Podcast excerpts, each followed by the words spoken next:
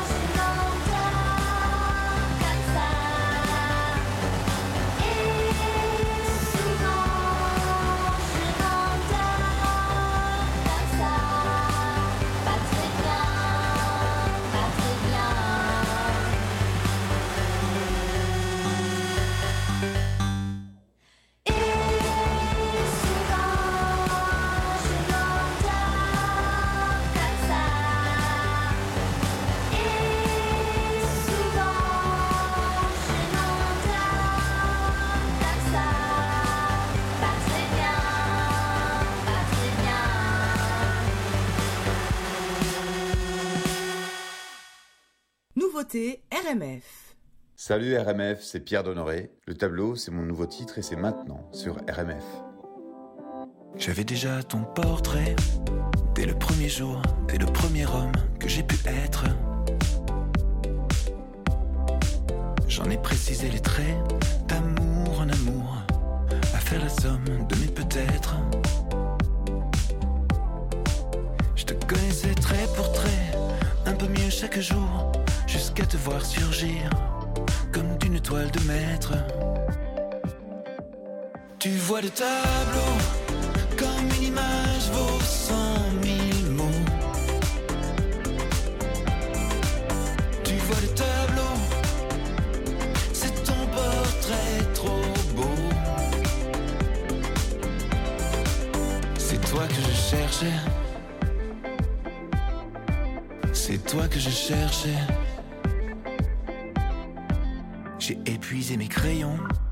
Mais tous mes croquis manquaient de feu, finissaient en cendres. À trop dessiner en rond, d'esquisse en esquisse, devant tes yeux, toujours me rendre. Soleil levant, impression, au sortir de la nuit, dans les brumes bleues, j'ai arrêté d'attendre. Tu vois le tableau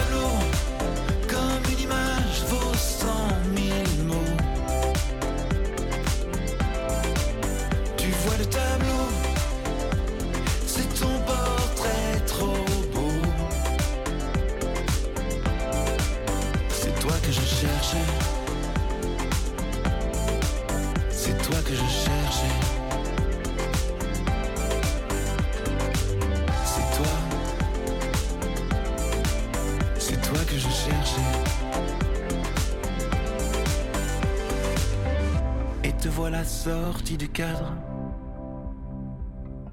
Dans la quatrième dimension. Et devant moi t'es tellement plus que dans mon imagination. Tu vois le tableau comme une image vaut cent mille mots.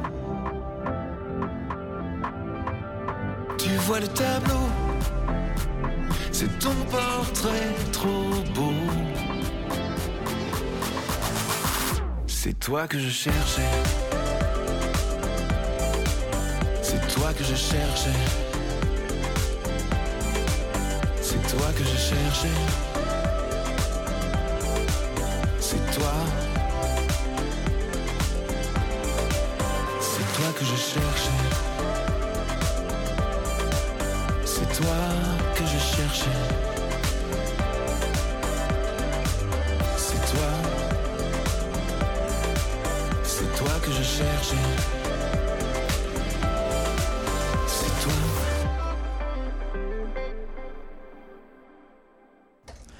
Pierre Donnoré à l'instant, c'est une nouveauté euh, d'un artiste français, d'un artiste même grenoblois, et je dois bien évidemment avouer que je le connais. C'est également un copain, j'ai envie de dire un ami. C'était effectivement quand j'étais plus jeune et que je faisais les 400 coups, voire les 4000, c'était un copain effectivement. Et voilà, et j'aime beaucoup ce qu'il fait. Et donc je suis ravi évidemment euh, de le diffuser sur RMF, euh, tout comme bah, tous les artistes qu'on diffuse. On aura tout à l'heure, on aura Fishback, on aura Alligator, on aura MC Solar, on aura évidemment bah, des grands classiques genre Jean- Jean-Jacques Goldman, etc. Parce que bah, c'est toujours sympa de chanter, de danser ensemble, où qu'on soit. C'est ça RMF, c'est une programmation super éclectique et on adore faire ça. Dans quelques minutes, on va parler un petit peu humour. Alors, est-ce qu'on va rire? Je ne sais pas, ça dépend pas de moi. On verra avec notre invité euh, qui est déjà dans le studio et à qui je mets un peu la pression, effectivement. Aucune pression. Mais là, Absolument aucune.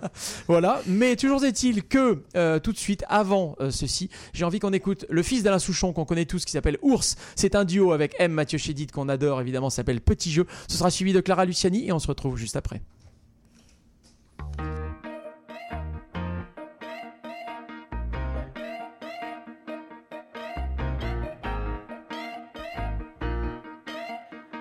Cadavre exquis, un revolver dans les journaux. L'homme est cruel, les mots assassinent l'âme criminelle. Je te tiens, tu me tiens, c'est idiot.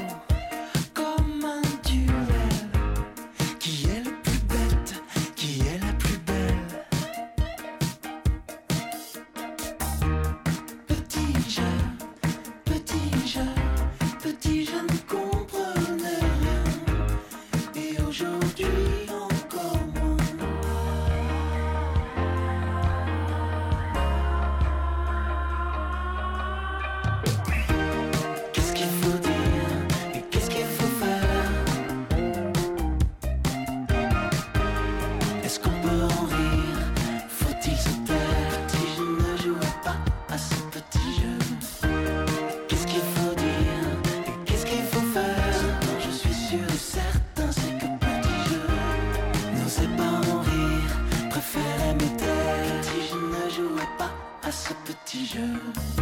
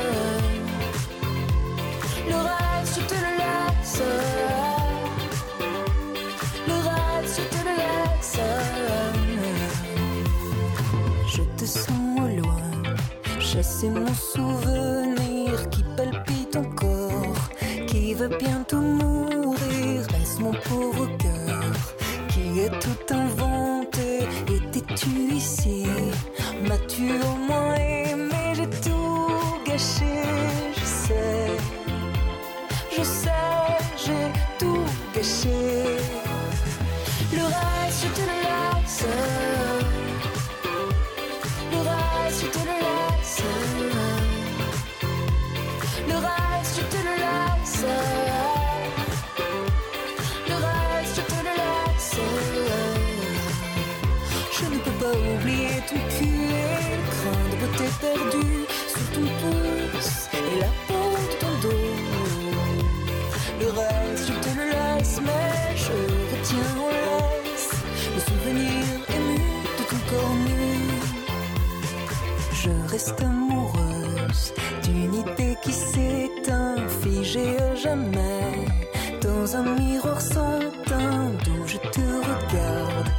sortir à merveille. Et pied ton bonheur me le rend moins cruel. Le reste, je te le laisse.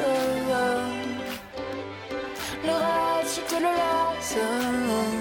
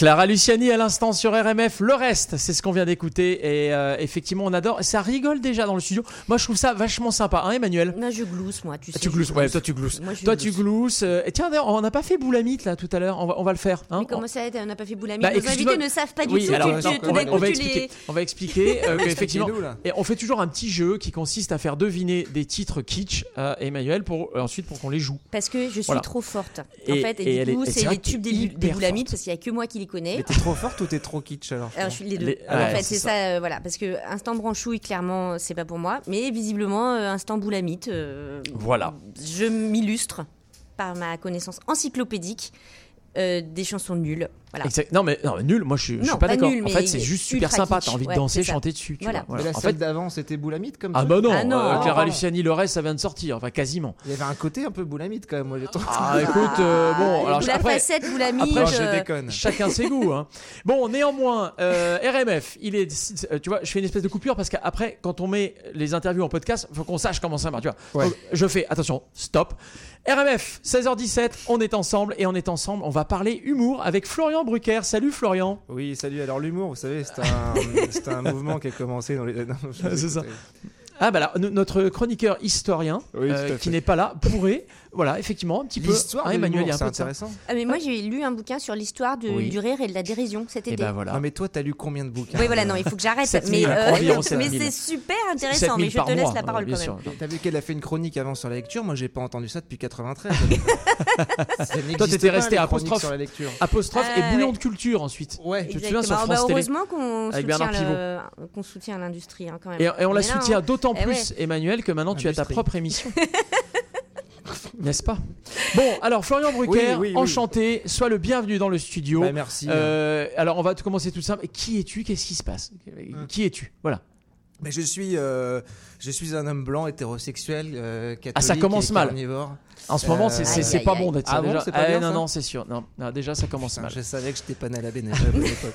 non, je suis un jeune, euh, un jeune, bah, pas, pas- un jeune humoriste, mais pas si jeune que ça. J'ai 36 ans et euh, Mhm. j'ai fait de l'humour depuis 3 ans maintenant. J'ai Trois fait jours. l'école- l'école- Trois jours, 3 heures. J'ai lu des blagues de Toto et, euh, et je m'entraîne, ça marche Ok. très, très bien. Je suis en train de conquérir tranquillement la chroniqueuse lecture. Euh, il se passe quelque chose d'incroyable. Euh, non, mais c'est ça, je fais de l'humour depuis 3 ans. euh, j'ai fait l'école de l'humour en 2019 un peu par hasard et puis maintenant je, je, je fais ça un peu à plein temps et euh, je fais des vidéos, je fais du stand-up euh, et je, et je joue mon heure de spectacle. Enfin, je rejoue parce qu'on l'a joué déjà la semaine dernière. Ton enfant fait beaucoup de bruit dans le studio. hein. Je Et mon enfant je joue au Lego. voilà. comme le mien, Bah, spécialiste oui, des c'est- Lego. bah, c'est ça, tous les enfants sont spécialistes de Lego. Mais alors attends, revenons à toi, parce que là, là tu, toi, évidemment, pour toi, c'est évident, mais évidemment, nos, nos auditeurs ont, ont bien compris que euh, la façon dont tu parles fait que tu es français d'origine, effectivement, Tout à fait. et tu es établi ici? Depuis quand? Pourquoi? Suis établi Qu'est-ce qui ici s'est passé? depuis euh, 12 ans. D'accord. Euh, je suis arrivé en 2009. D'accord. C'était déjà c'était les premières vagues d'immigration. C'était euh, C'était autre chose. Ouais, quand je vois, quand je vois ceux aujourd'hui d'arriver, c'est plus les mêmes. Nous, on Eh était ouais, vraiment ceux, ceux qui avaient qui avaient à faire une terre vierge, quoi. non, non, 2009 et puis euh, je suis venu en fait pour un pour un pour un petit garçon pour avoir un enfant ici. euh, D'accord. avec une québécoise et j'en parle dans le spectacle d'ailleurs. C'est assez croustillant. Et voilà, tu vois, c'est là où tu as les sujets importants qui rejoignent la légèreté. Effectivement. Et oui, c'est Eh ça. ouais. Eh ben, tu putain, tu mets le doigt dessus, Julien. Il est Ben voilà. Ah, hein. mais il est fort, il est fort, il est fort. Ouais. Exactement. Ouais. Non mais c'est important. Et, et, et donc effectivement, donc, tu, tu as débarqué ici. Et alors après, tu es arrivé en 2009 et a priori l'humour, tu l'as rencontré en 2019. Ah, bah, peut-être pas à titre personnel, mais je veux dire à titre professionnel. Pourquoi? Qu'est-ce qui s'est passé en 2019 Qu'est-ce qui a fait que Ben, tout à coup tu t'es dit tiens, je vais faire de l'humour? Déjà, il y a, il y a mon ex qui m'a quitté. Ça, c'est un truc. a- c'est la, voilà, c'est la scission. hein. C'est la- c'est le mhm. point névralgique du truc. C'est souvent ça. T'as remarqué? Oui. Dans- Même dans les dans les bouquins. Ah temps ça. bah, les gens heureux n'ont pas d'histoire. Pour qu'une histoire commence, il faut qu'on soit un peu malheureux. Il faut qu'il y ait une crise. Ah ouais. Je vais Ok. chialer, je vais chialer. La vache. La tête. Et, donc- et après, en fait, euh, je- je- j'ai j'ai eu un. Je faisais de la vidéo, moi. J'étais caméraman, euh, monteur, réalisation, et je suis parti Mhm. à un moment donné euh, dans un espèce de contrat un peu fou euh, en- autour de l'Antarctique, donc euh, pôle Sud. Et j'ai Oui. vu des choses tellement folles que ça m'a mis. Je me suis mis à écrire un petit peu un numéro d'humour, mais juste comme ça. Et puis pour me motiver, je me suis inscrit à l'École nationale de l'humour, qui est un peu une institution à Montréal où on apprend l'humour. Et puis, je sais pas pourquoi ils m'ont pris. Et puis après, voilà, de fil en aiguille, j'ai- j'ai continué. Et voilà. D'accord. Ouais. Excellent. Et alors dis-moi, euh, bon, alors tu vois, euh, on- évidemment, on- je prépare l'émission, je regarde un petit peu qui tu es, etc. Qu'est-ce que je fais Qu'est-ce que fait n'importe qui? Tu vas sur Google et tu tapes ton nom, évidemment. Et là, tout à coup, je tombe sur une vidéo, un truc relativement improbable. C'était pas moi, c'était c'était ma mère qui. Alors, Pardon. j'aimerais que tu Ah nous non, en parles. euh, j'aimerais que tu nous en parles. Je parle évidemment de- de- d'une espèce de vidéo euh, avec donc des images de Cyrano de Bergerac. Qu'est- Qu'est-ce Ouais. qui s'est passé? Raconte-nous. Ah bah ouais, parce que ça c'était pendant la pandémie. En fait, euh, le confinement faisant et nous donnant beaucoup de temps pour certains pour lire et d'autres pour regarder des vidéos YouTube. Moi, j'ai regardé des, beaucoup de vidéos sur euh, le professeur Raoult, qui est un personnage qui me fascinait un peu. Il est fascinant, faut dire. Quand même fascinant. On l'aime ou l'aime pas. Tu on- sais que on l'aime. Attends, je fais une aparté. Il y a quand même des, sa, sa photo sur des, des bières à Marseille. Ah, ouais. J'étais j'étais à Marseille cet été et donc tu peux acheter euh, dans les supermarchés des bières, euh, la bière Raoult, je te qui promets, est très bonne d'ailleurs. et qui est très bonne. Effectivement, je l'ai goûtée. Elle est, elle est c'est une bière quoi, mais c'est quand même surprenant. Bon alors bref, excuse-moi. Donc petit, ce petit goût de chloroquine en arrière. Mais euh, non, donc et je sais pas pourquoi, il m'a fait penser un peu. Moi, j'aime beaucoup Cyrano de Bergerac, j'ai l'affiche dans ma chambre et euh, euh, je sais pas, j'étais en caleçon devant mon ordinateur dans un espèce d'état dépressif euh, de, de, de- Covidien. covidien que tout le monde a connu. Ouais. Et puis je me suis amusé à faire refaire les voix et, euh, et, et, et- et transpo- changer les alexandrins de la scène euh, du non merci de Cyrano de Bergerac d'accord. pour euh, quelque chose où, où Cyrano serait professeur. Puis j'ai fait ça vraiment pour m'amuser. en fait, ça a fait un genre de. Bah, je pense, on peut appeler ça un, un- un buzz. quoi. Le fameux buzz. Le buzz. Le Et buzz. tu l'as fait, bubuse. t'as refait des alexandrins à toi? T'as écrit en alexandrin Ah non mais, et- Ouais, non, mais ouais. je vous encourage à aller voir cette vidéo je vais si vous ne la l'avez vidéo, pas vue. Si vous faites bien pas sûr. partie des quelques millions, je crois, de gens qui l'ont vu. Ah, j'ai lu aussi de trois livres, un peu moins que toi. Non, non, cette vidéo est exceptionnelle. C'est c'est très drôle. Ah bah, et puis non, mais c'est amusant. le- le- les Alexandrins, les machins, c'est drôle. quoi. Ouais, ouais. Effectivement. D'accord. Donc, euh, et alors, du coup, bon, tu, tu, tu fais, ton- tu postes ce truc-là, et là, tu vois le, le, compteur qui commence à s'affoler un petit peu, Ouais. voire même beaucoup. Qu'est-ce qui se passe dans ta tête à ce moment-là? Qu'est-ce Ah qui bah, se passe? Ouais, c'est ça, c'est imprévisible. Euh, là, je vois des trucs qui s'affolent, puis on regarde. Et finalement, c'est un petit peu pervers parce que après, on est, c'est assez addictif. On regarde, ah oui, il y a liké, il a liké. Donc tu, très vite, tu désactives toutes les notifications parce que tu, tu- sinon, t'es emmerdé tout le temps. Enfin, Mhm. emmerdé entre guillemets, parce que ça fait plaisir, mais c'est très. euh, ça sollicite Intrusif. beaucoup, en fait, le, le mental. Ouais. Et Donc, euh, mais ça, ça a duré, euh, je sais pas, 10-15 jours, je sais plus.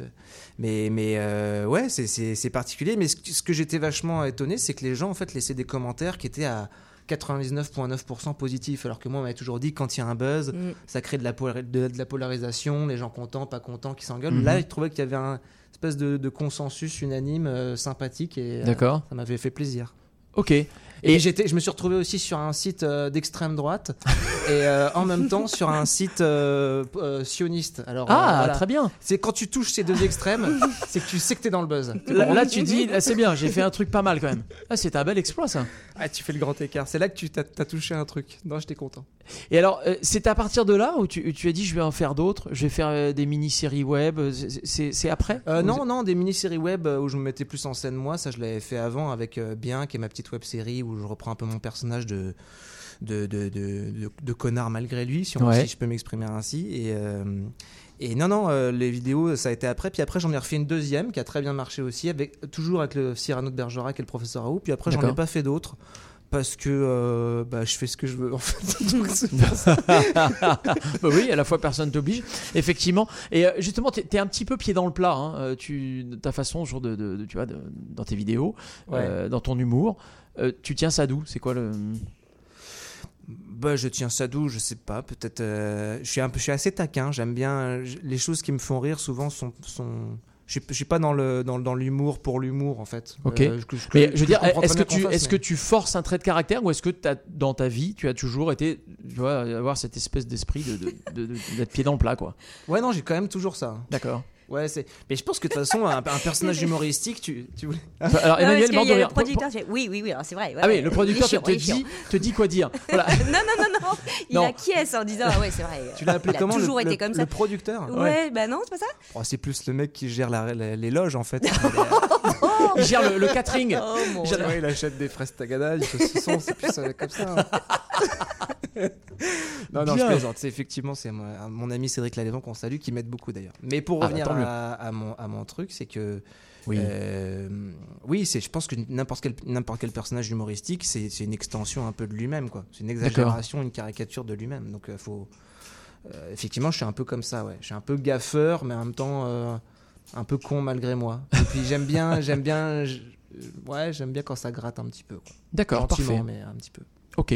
Euh, restez avec nous, surtout on est avec Florian Brucker. On restez, parle hein. ensemble de, de son spectacle qui va bientôt être à Montréal. On est ravis que tu, bah, que, tu, que tu montes sur scène, que tu permettes à des gens de se voir en vrai dans des salles euh, obscures. Moi je trouve ça génial. Donc on en reparle dans quelques secondes. Restez avec nous. On est évidemment sur RMF jusqu'à 18h. CIBL 1015 Montréal. Depuis toujours, les infirmières prennent soin des patients avec cœur et dévouement. Aujourd'hui, c'est à notre tour de prendre soin de ces professionnels en valorisant leurs compétences et en assurant rapidement un meilleur équilibre entre travail et vie familiale. C'est également l'occasion pour les personnes qui ont quitté le réseau public de revenir prêter main forte avec de meilleures conditions. Plus que jamais, nous avons besoin d'elles pour améliorer la vie des patients. Pour en connaître davantage sur notre plan d'action, rendez-vous à québec.ca infirmière. Un message du gouvernement du Québec. Que tu aies prévu quelque chose ou non, écoute-nous le samedi de 17h à 19h. Radio House Underground avec DJ Peter B, Isan Ellis et Alex R sur les ondes de CIBL 101.5.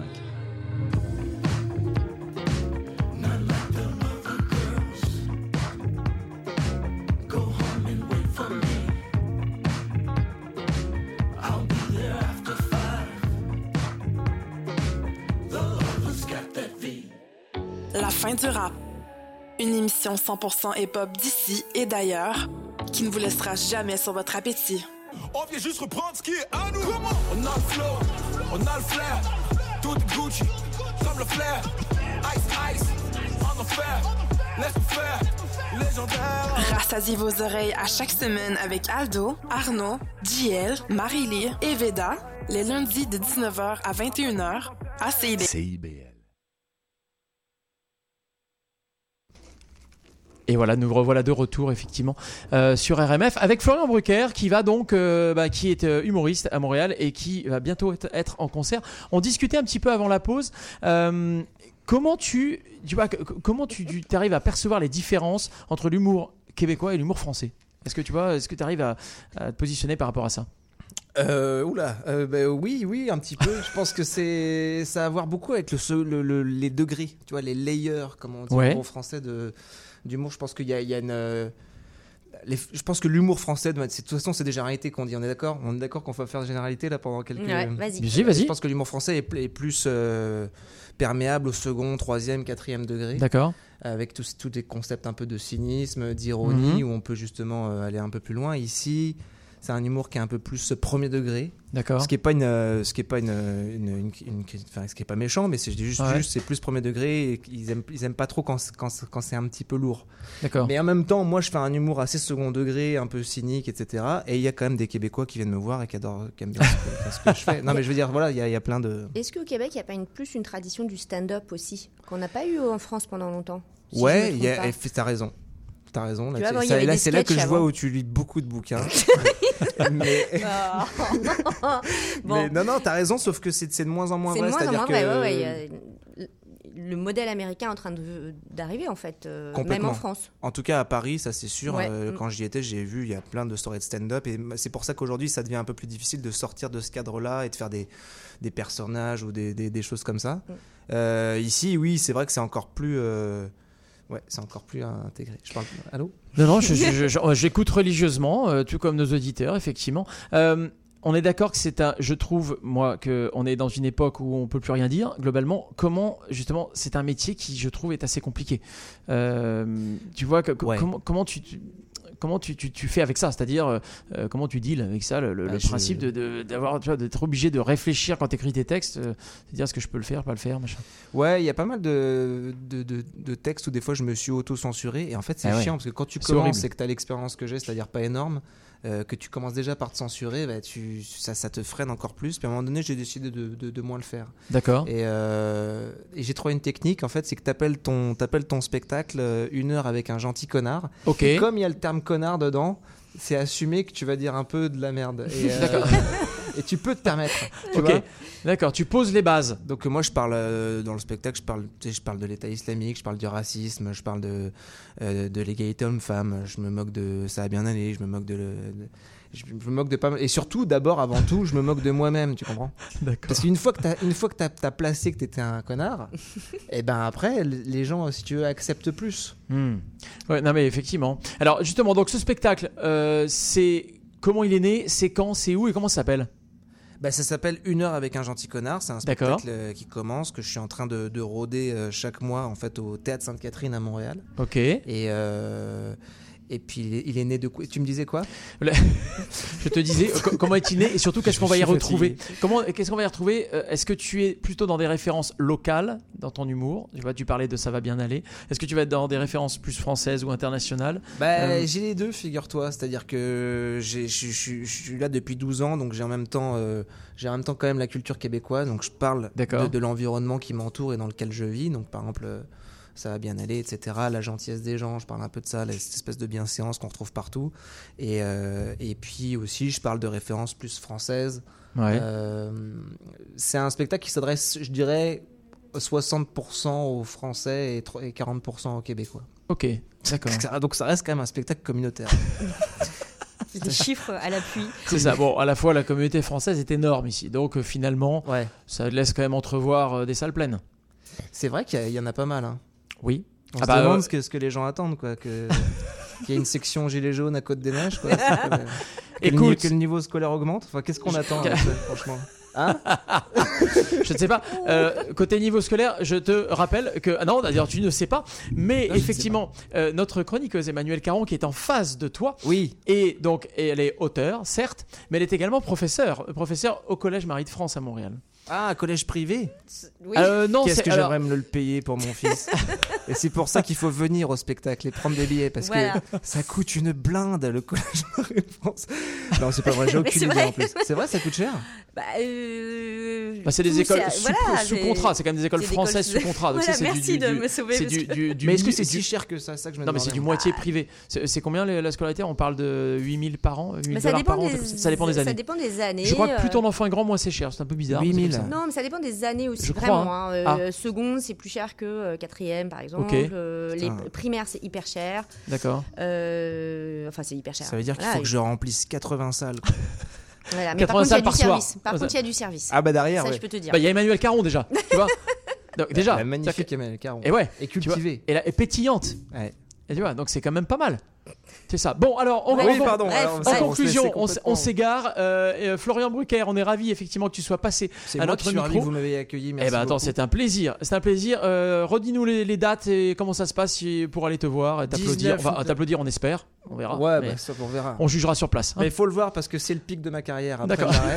Euh, le 19 novembre, 19 novembre, 19h et 21h, D'accord. euh, au théâtre Sainte-Catherine, sur la, la rue Sainte-Catherine à Montréal. Les billets sont dans mon Instagram Florian Brucker ou dans mon Facebook Florian Brucker. Clac, Génial. Clic, clic, clac, clac, tu sais, ça va assez vite. Et après, on va le rejouer en décembre aussi. Donc il y aura une autre date en décembre qui pour l'instant Eh ben, n'est c'est pas- parfait. Voilà. Génial. Merci beaucoup d'être Merci à venu. vous. Et à très bientôt. Euh, RMF, on est évidemment ensemble jusqu'à 18h. On va, tiens, on va. Ah, Non, moi je m'en vais hein, par contre. hein. oh, tu peux rester. tu, tu- si tu as envie de rester au micro, tu peux. Moi, je Emmanuel, reste. Moi, voilà, je Emmanuel, reste. elle est là. Ouais. Tu vois, on est, on est bien. On est. Non, mais c'est un super studio, une super ambiance. Et ouais. Vous êtes, des, contrairement à moi, des très bonnes personnes. Et je le vois dans vos yeux. Eh ben c'est gentil, merci beaucoup. Et puis en plus, il va se passer plein de choses d'ici 18h. On va parler French Tech, on va parler interculturalité, on va parler vin avec Mélanie qui sera là, et qui nous parlera vin. Et, et- et- vas-y, C'est quoi tu- la French Tech? Ça Ah bah m'intéresse. tu, tu écouteras tout à l'heure. D'accord. La French Tech, c'est justement le, le- alors nous avons donc le Daft président. Punk, non ça? Non, ça c'était la, la- la French Touch. Ah, pardon. C'est très différent. Ah, Encore que. C'est différent, oui et non, parce que finalement la France avait inventé quelque chose là-dessus. Sur la French Tech, c'est un peu pareil.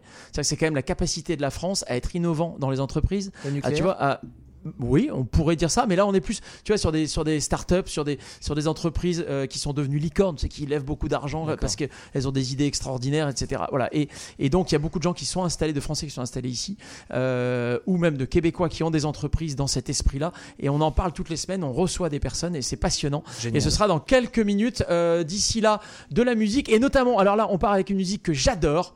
C'est un artiste d'ici qui est mort, voilà. Mais cette Patchouli. musique me rappelle une époque où à Montréal, c'était en bah, jusqu'en 2019, dans l'ancienne vie, on pouvait aller dans des boîtes de nuit, on pouvait aller à la Tulipe dans des soirées spéciales et à la Tulipe on diffusait ça notamment. Écoutez ça, c'est évidemment Boule Noire et c'est sur RMF.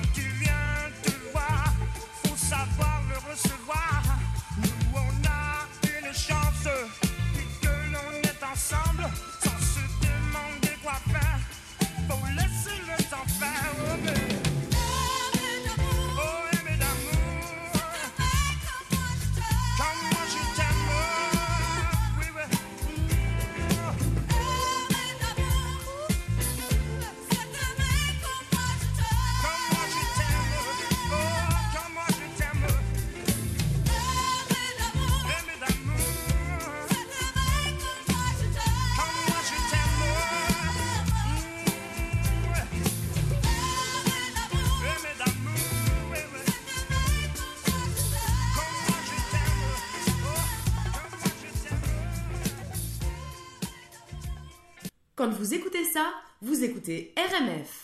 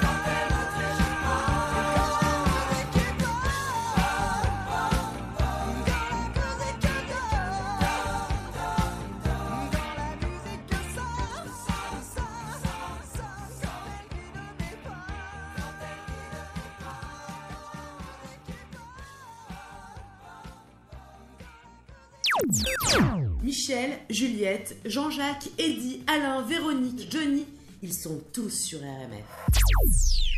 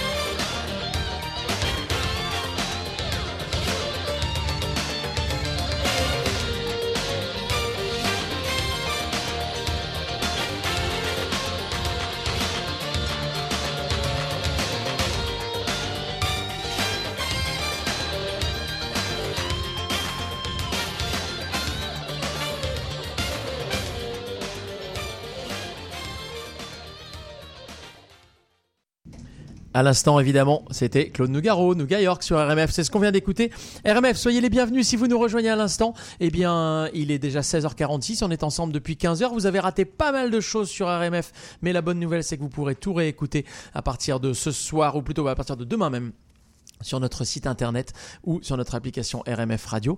Et puis, euh, eh bien, dans quelques secondes, on va parler French Tech avec Yves Delnat. Euh, Yves qui s'est entretenu cette semaine. Je dis oui, je parle au passé car il n'est pas là physiquement, euh, mais il a euh, une entrevue absolument passionnante.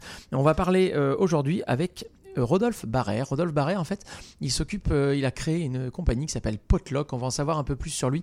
C'est absolument passionnant. Donc restez avec nous, c'est tout de suite.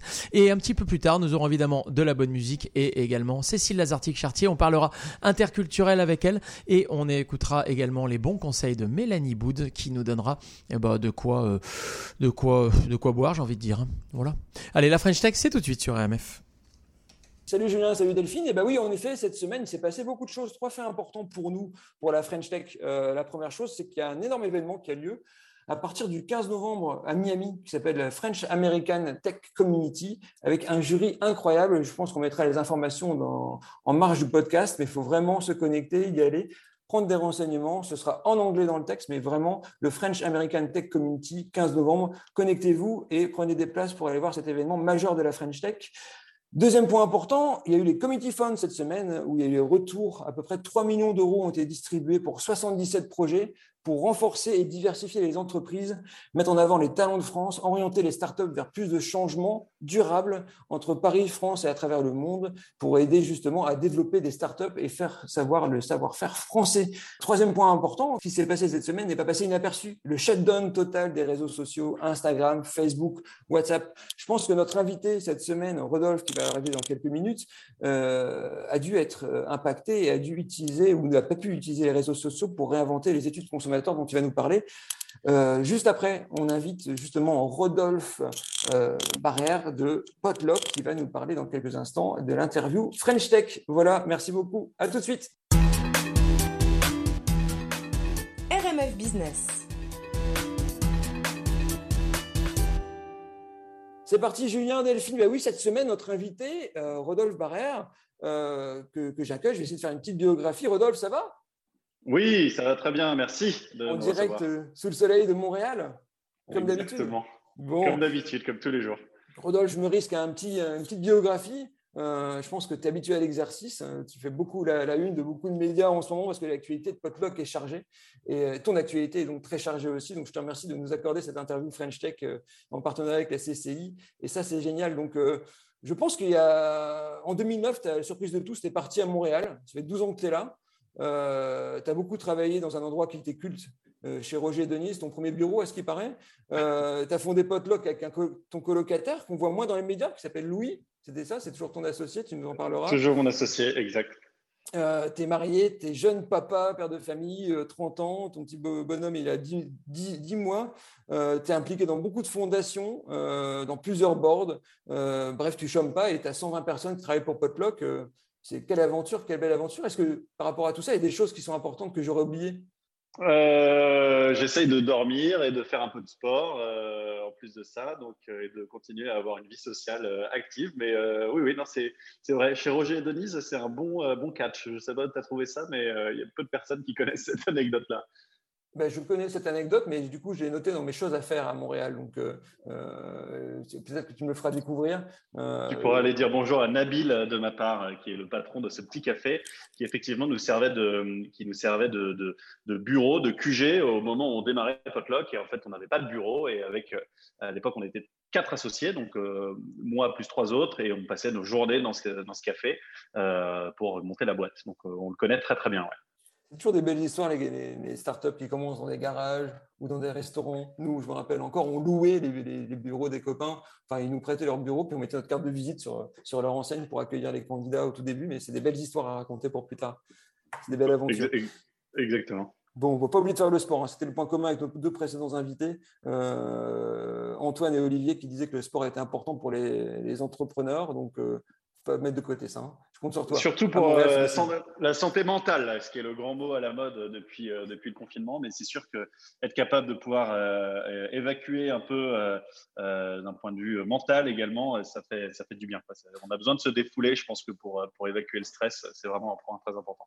En tout cas, je vois que ta santé mentale est, est au top parce que tu as toujours la patate à chaque fois que tu, tu nous parles et tu racontes l'aventure de Potlog. Justement, tu as dit qu'à l'époque, ou encore maintenant, que comprendre ce que le consommateur, ce que les consommateurs désirent, c'est un peu ta baseline pour avoir créé Potluck. Notre invité Antoine la semaine dernière disait justement écouter les utilisateurs finaux pour créer son, produit ou son service. C'est quoi ton meilleur pitch de Potluck aujourd'hui, Rodolphe? Al- Alors, mon meilleur pitch de Potluck, Potluck, c'est euh, honnêtement, je le pitch de manière de plus en plus simple. Potluck, c'est on réinvente le sondage. Euh, le sondage, c'est une industrie euh, vieillissante euh, qui a été très très très très peu touchée par toutes les technologies nouvelles. On interroge toujours les gens en appelant sur les téléphones fixes. On fait appel à ce qu'on appelle des panels de consommateurs. Et il y a évidemment des grosses limites. Je pense que ni toi ni moi ne sommes sur des panels consommateurs parce qu'en fait c'est relativement peu représentatif de la société. Et donc, nous, on est arrivé avec une idée très simple. On s'est dit, OK, il faut interroger les gens là où ils sont. Euh, et aujourd'hui, les gens sont sur les réseaux sociaux. Donc, en fait, nous, on utilise les 4,4 milliards d'utilisateurs de réseaux sociaux comme un panel consommateur géant. Et c'est comme ça qu'on interroge les gens. Euh, et en fait, notre force, c'est que comme on a accès à un bassin hyper large, on est capable d'aller interroger euh, un échantillon représentatif de personnes qui animent des podcasts ou de personnes qui habitent à Brooklyn, dont les enfants souffrent de dyslexie, etc. Donc, on a une capacité d'aller récupérer des audiences de niche que personne d'autre n'est capable de faire avec les méthodes traditionnelles. Génial, ça c'est du pitch, dis donc. Nous réinventons le sondage, mais c'est la baseline qui, qui va bien jusqu'à maintenant. Personne ne l'avait eu, celui-là c'est réservé euh, à French Tech et, à, RMF, donc euh, je suis content d'avoir ce, ce pitch-là. Euh, tu avais comme objectif il y a quelque temps de, de lever 20 millions de, de capital risque, ça s'est fait. Tu avais comme objectif d'ouvrir un bureau à New York, je ne sais pas encore si c'est fait. Finalement, euh, pendant cette pandémie, ton meilleur pivot pendant cette pandémie, c'était quoi ton meilleur move? Ah, ça s'est fait à New York, ok. Ouais, ouais, c'est fait à New York et là on va bientôt annoncer une. euh, on a levé 20 millions effectivement il y a un peu plus d'un an et là on va bientôt annoncer euh, une plus grosse levée de fonds. Je fais juste le teaser parce que j'ai pas le droit d'en parler encore, mais euh, mais voilà. Donc la pandémie pour nous ça s'est très bien passé. Moi au début de la pandémie en mars 2020, Euh, honnêtement, on a eu super peur parce qu'on ne vendait pas des masques ni, ni du gel hydroalcoolique. Donc, on vendait des sondages. Donc, on s'est dit, OK, ça va être très compliqué pour nous. Et en fait, euh, on a explosé euh, dans le sens positif du terme pendant la pandémie. Pourquoi? Parce qu'en fait, le, sondage et la recherche consommateur euh, au sens plus large du terme, c'est vraiment une solution anti-crise. Donc, quand toutes les boîtes se disent, OK, qu'est-ce qu'il faut que je fasse pour continuer à vendre? Tout le monde se tourne vers le truc de base qui est comprendre la demande pour ajuster l'offre, hein, qui sont les, quand même les deux, les deux piliers du, capitalisme. Euh, et donc, la demande, eh bien, euh, il y a à peu près qu'une seule façon de la mesurer, c'est en allant euh, parler à tes clients. Et donc, nous, on a un outil qui permet aux gens de parler à leurs clients, de leur poser des questions, de comment vous voulez consommer. Et on a aussi bien travaillé sur des chaînes de coiffure en Italie qui se demandaient s'il fallait qu'ils fassent de la coiffure à domicile, que sur des que pour Royal Canin qui se demandait s'il fallait qu'ils passent leurs croquettes pour chiens en mode subscription à la maison, abonnement à la maison, parce que plus personne n'allait prendre le risque d'aller euh, dans un supermarché acheter des croquettes pour chiens, etc. Donc toutes les entreprises du monde entier se sont posées ces questions un peu existentielles de comment je commercialise mes biens et mes services dans le contexte d'une crise. Et, euh, et le réflexe que beaucoup d'entre eux ont eu, c'est de se dire, OK, allons sonder nos consommateurs. Euh, et c'est pour ça que Potluck, honnêtement, on a vu euh, vraiment un pic de demande très très fort et on a littéralement explosé notre chiffre d'affaires depuis la dernière, depuis le début de la pandémie, là, depuis les derniers 18 mois. Donc, du coup, la pandémie t'a permis de, encore plus conforter tes idées, dont ton business model et ta promesse de la société, tout ça en, gérant 120 personnes qui travaillent dans Potluck, dans lequel il y a une ambiance incroyable euh, au vu des réseaux sociaux. Donc, euh, félicitations pour ça. Euh, Qu'est-ce que tu ferais euh, Alors, je sais que c'est né, euh, moi je suis ch'ti, hein, c'est plus un secret, donc je suis lillois. Je sais que ton premier bureau était à Lille, si je ne m'abuse. Euh, tu as levé 800 000 euh, euros en première levée en 2017 avec un fonds que, je connais bien. Je salue au passage Caporn et Hugues Joubert qui nous a mis en relation à l'époque, qui est un ami. Et, et qu'est-ce que tu ferais différemment? Est-ce que tu, si tu reviens cinq ans en arrière, qu'est-ce que, qu'est-ce que tu ferais différemment dans l'aventure Potluck si tu devais, si avais ce pouvoir-là? Alors, cinq ans en arrière, c'est, on est en 2021, hein, donc c'est euh, 2016. Euh, 2016, c'était avant qu'on ouvre à Lille, c'était avant qu'on lève euh, notre, premier, euh, notre première levée de fonds de euh, 800 000 euros. Euh, 2016, euh, on était encore, euh, c'était encore n'importe quoi, c'est-à-dire que ça faisait encore euh, zéro dollar de chiffre d'affaires, euh, on galérait, euh, on mangeait des, euh, des Louis Ramen pour essayer de survivre. Donc, euh, honnêtement, pile poil cinq ans en arrière, il n'y a rien que j'aurais fait parce que 2016, c'est, l'année pivot où ça faisait euh, déjà deux ans qu'on galérait euh, sans avoir euh, la moindre rentrée d'argent. Et on s'est dit qu'on allait donner un dernier coup de collier pour essayer de faire pivoter la boîte et réussir à en faire un succès. Et on a eu raison. Donc vraiment, au contraire, moi, j'ai plutôt tendance à faire un high five à la résilience du Rodolphe et du Louis d'il y a cinq ans, parce que 2016, c'était une année, c'était une année très très difficile et on a décidé de continuer. Et évidemment, le futur nous a donné raison. Euh, évidemment, depuis, euh, il y a énormément de conneries que je ne referai pas, Euh, mais peut-être au contraire un bon coup euh, que je continue de, de mettre en pratique et, c'est vraiment le conseil que je donne à tout le monde, c'est de chercher des mentors. Moi, je me suis toujours entouré de- d'entrepreneurs euh, plus forts, en tout cas plus avancés que moi, euh, qui étaient, euh, qui avaient une boîte qui avait deux, trois ans d'avance et qui étaient capables de me dire tiens, regarde, je me suis pris cet arbre-là, ne te le prends pas, je me suis pris cet arbre-là, ne te le prends pas. Euh, et en fait, voir les erreurs de mes, de mes compères entrepreneurs avec un peu plus d'années d'expérience que moi, c'est vraiment ce qui nous a aidé à, avancer avec, avec lui. Donc ça, c'est ce que je referais. Je pense que je le ferais encore plus au lieu d'avoir peut-être deux mentors comme on avait à l'époque, j'en aurais eu dix. quoi. D'accord, tu constituerais un cercle de mentors beaucoup plus tôt et beaucoup plus gros pour justement avoir ces, partager les écueils et, et les succès de, de ce qu'ils ont rencontré. Ça, c'est un super conseil. Donc, Rodolphe, euh, je pense que je donnerai le, le même. Je pense que souvent, quand je suis interviewé pour ça, je, je donne le même parce que c'est très important de créer ce cercle, ce board, au-delà du board interne de la société, des personnes qui nous ouvrent un peu les ses œillères. Parce que des fois, on a la tête dedans, on voit rien, on n'a pas le temps de se voir. Euh, comme nous un peu quand on essaie de prendre rendez-vous. Ben voilà, c'est pas, pas facile tous les Et jours, je, mais et je continue à le faire. euh, et je continue à le faire aujourd'hui. hein. Je suis, euh, je suis entouré de gens qui m'apprennent tous les jours. Quoi. Donc, euh, donc voilà, parce que tout seul, en fait, c'est impossible hein, euh, d'y arriver. Donc, il faut regarder les gens qui l'ont déjà fait. Euh, maintenant, on a une espèce d'ambition débordante chez Potluck. Tout le monde commence à dire qu'on va aller chercher l'IPO, donc le fait d'aller public, quoi, de mettre la boîte en bourse. Donc là, maintenant, je commence à m'entourer uniquement d'entrepreneurs qui ont réussi à aller jusqu'à mettre leur boîte IPO pour essayer de comprendre comment ils ont fait de notre stage aujourd'hui jusqu'à IPO, quels sont les écueils, quels sont les trucs à faire, etc. Donc c'est un conseil qui, qui est hein, ça fonctionne euh, tout, tout le temps. Quoi.